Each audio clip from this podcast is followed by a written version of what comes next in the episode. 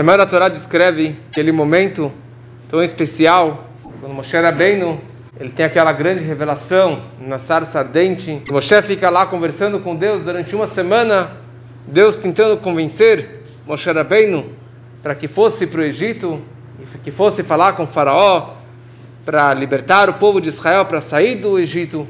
E no meio daquelas conversas, Deus ele fala uma frase muito importante, quando Moshe perguntou para ele qual é o seu nome, se o povo de Israel perguntar o seu nome, qual é o seu nome?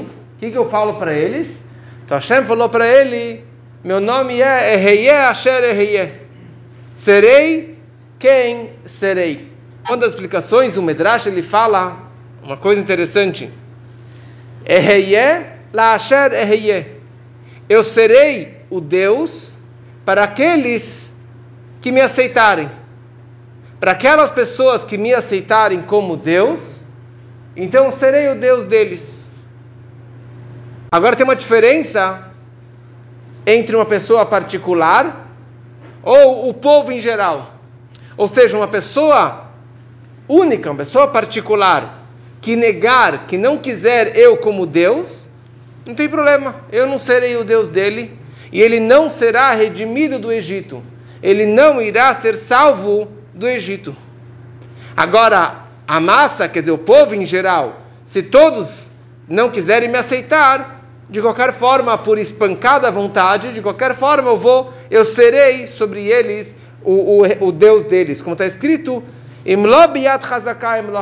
quer dizer que se for com mão for, for, forte, de qualquer forma eu vou reinar sobre vocês de uma forma em geral. Mas as pessoas particulares que negarem a salvação divina, eles não querem, não tem problema, eu não serei o seu Deus. E por essa razão,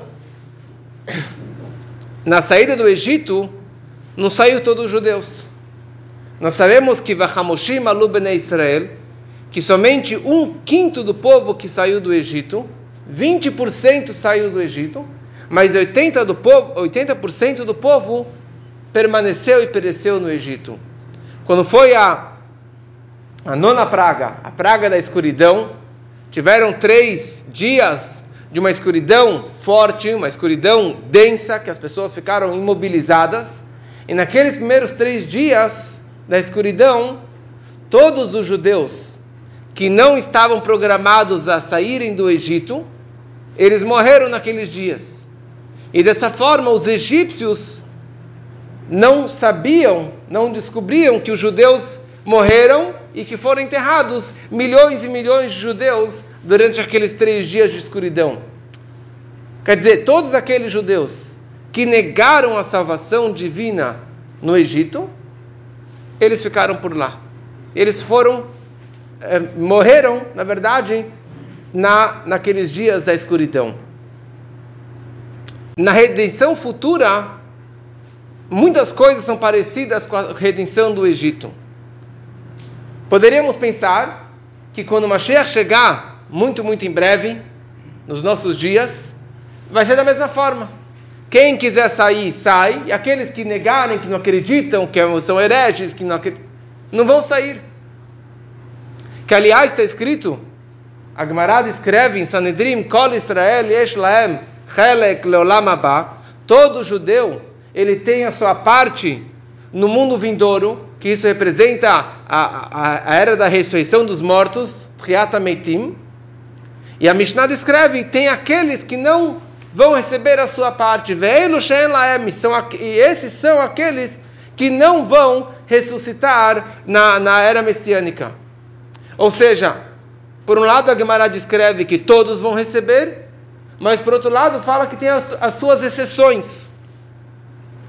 Tem toda uma explicação do Rebbe num um pequeno livrinho que chama Chuvot Biurim, que ali o Rebbe descreve que apesar que a Mishnah, que a Gemara descreve que tem as suas exceções, mas quando a Mishnah descreve que todos os judeus têm o seu quinhão no mundo vindouro, no Olam Abba, que isso representa a ressurreição dos mortos, Olam Abba significa a ressurreição dos mortos, então significa literalmente todos os judeus, mesmo aqueles que a Mishnah descreve que são exceções, mesmo esses maiores perversos que negaram a ressurreição dos mortos e que foram Deus contra Deus e foram os maiores pecadores, eles também vão ressuscitar nessa era messiânica, eles também fazem parte da, da era messiânica da, da ressurreição dos mortos.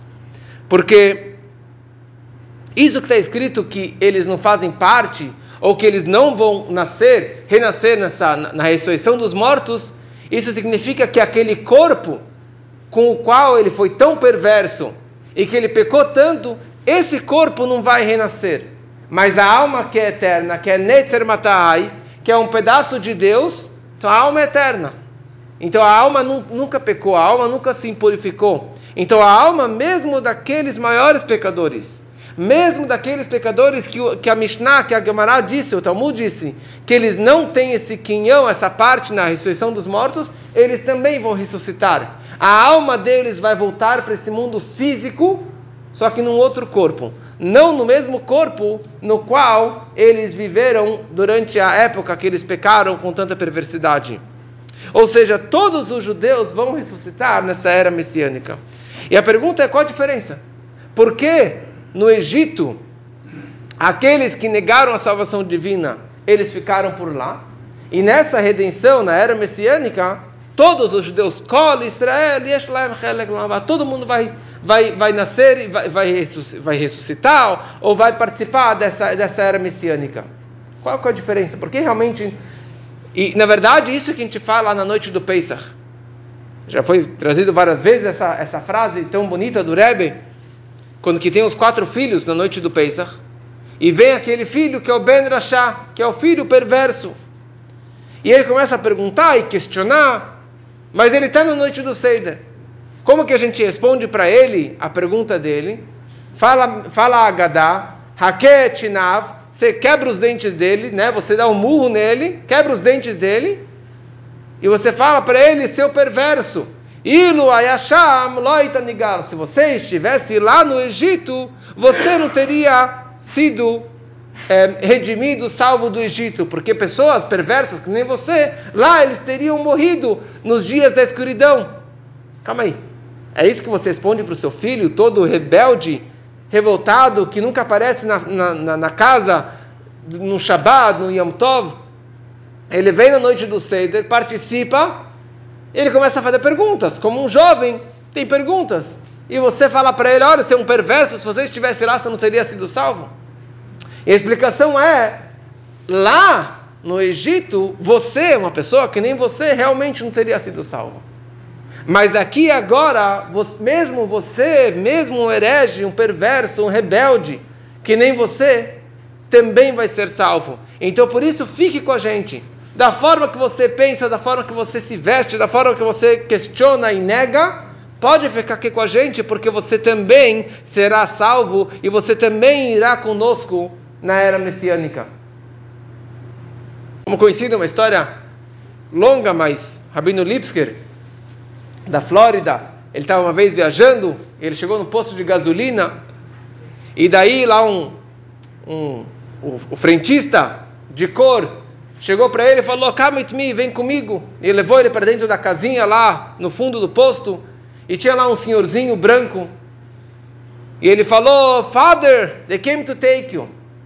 Papai, eles vieram te pegar, vieram te levar. E na verdade, esse senhor era um judeu, sobrevivente do Holocausto. E ele chegou nos Estados Unidos e acabou casando com uma, com uma americana. E teve seus filhos e teve esse frentista. E ele se assimilou totalmente, largou totalmente o judaísmo, que ele tinha um pouquinho de judaísmo na, lá do Heider, lá na Europa. E um dia ele estava assistindo na televisão, trocando, passando os canais, e, e caiu num Farbrengen do Rebbe. E tinha lá a legenda, a tradução, ele começou a escutar o Rebbe falando em Yiddish, e chegou uma hora que o Rebbe falou que Mashiach vai chegar, e Mashiach vai pegar Echad Echad Eloktueina um por um vai ser pego na mãozinha. Mashiach vai pegar cada judeu do mais afastado, do mais assimilado, vai pegar na mão dele vai levar ele para Jerusalém. E se prepare, todo judeu vai ser salvo. E o Rebbe falou e repetiu e repetiu. Quando ele escutou isso, ele chamou a mulher, chamou os filhos e falou: Olha, eu sou judeu, nós acreditamos num Messias, num Mashiach, e eu vou embora para Jerusalém e vocês vão ficar aqui nos Estados Unidos.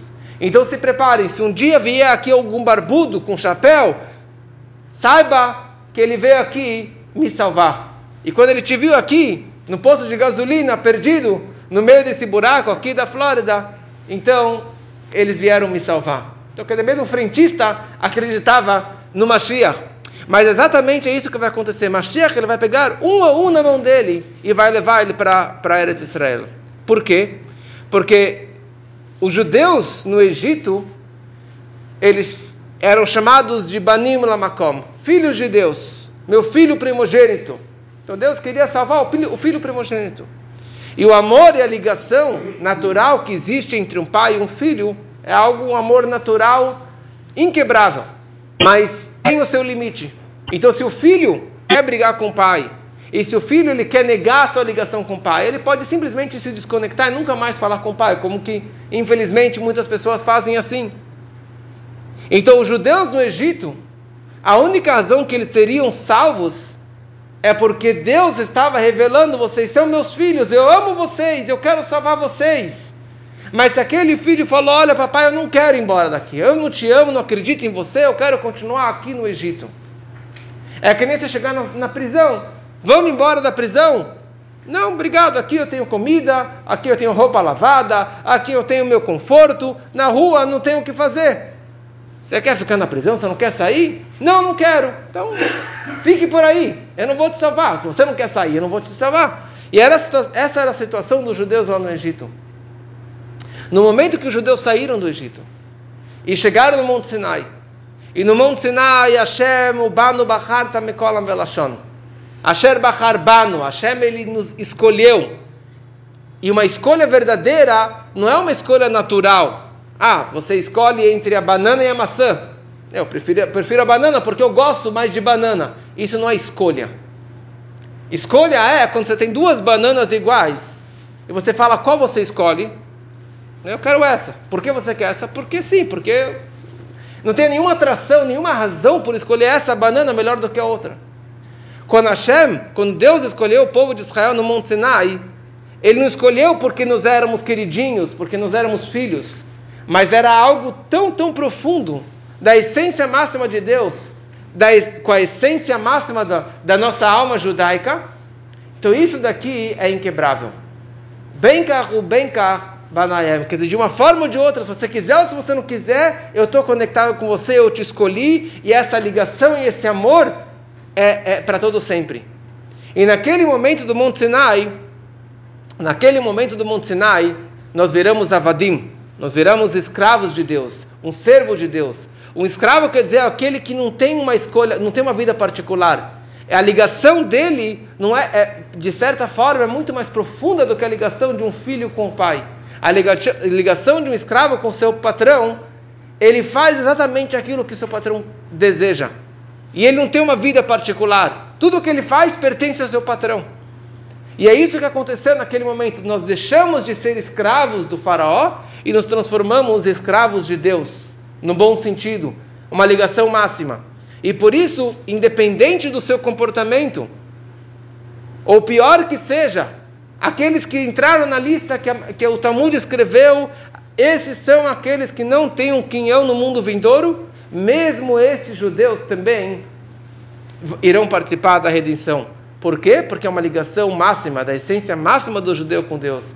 E é que, nossa, é isso que nós torcemos realmente, que isso seja muito em breve, que seja essa ressurreição dos mortos e que todos os judeus possam aparecer e participar dessa redenção futura, que seja muito em breve, se Deus quiser.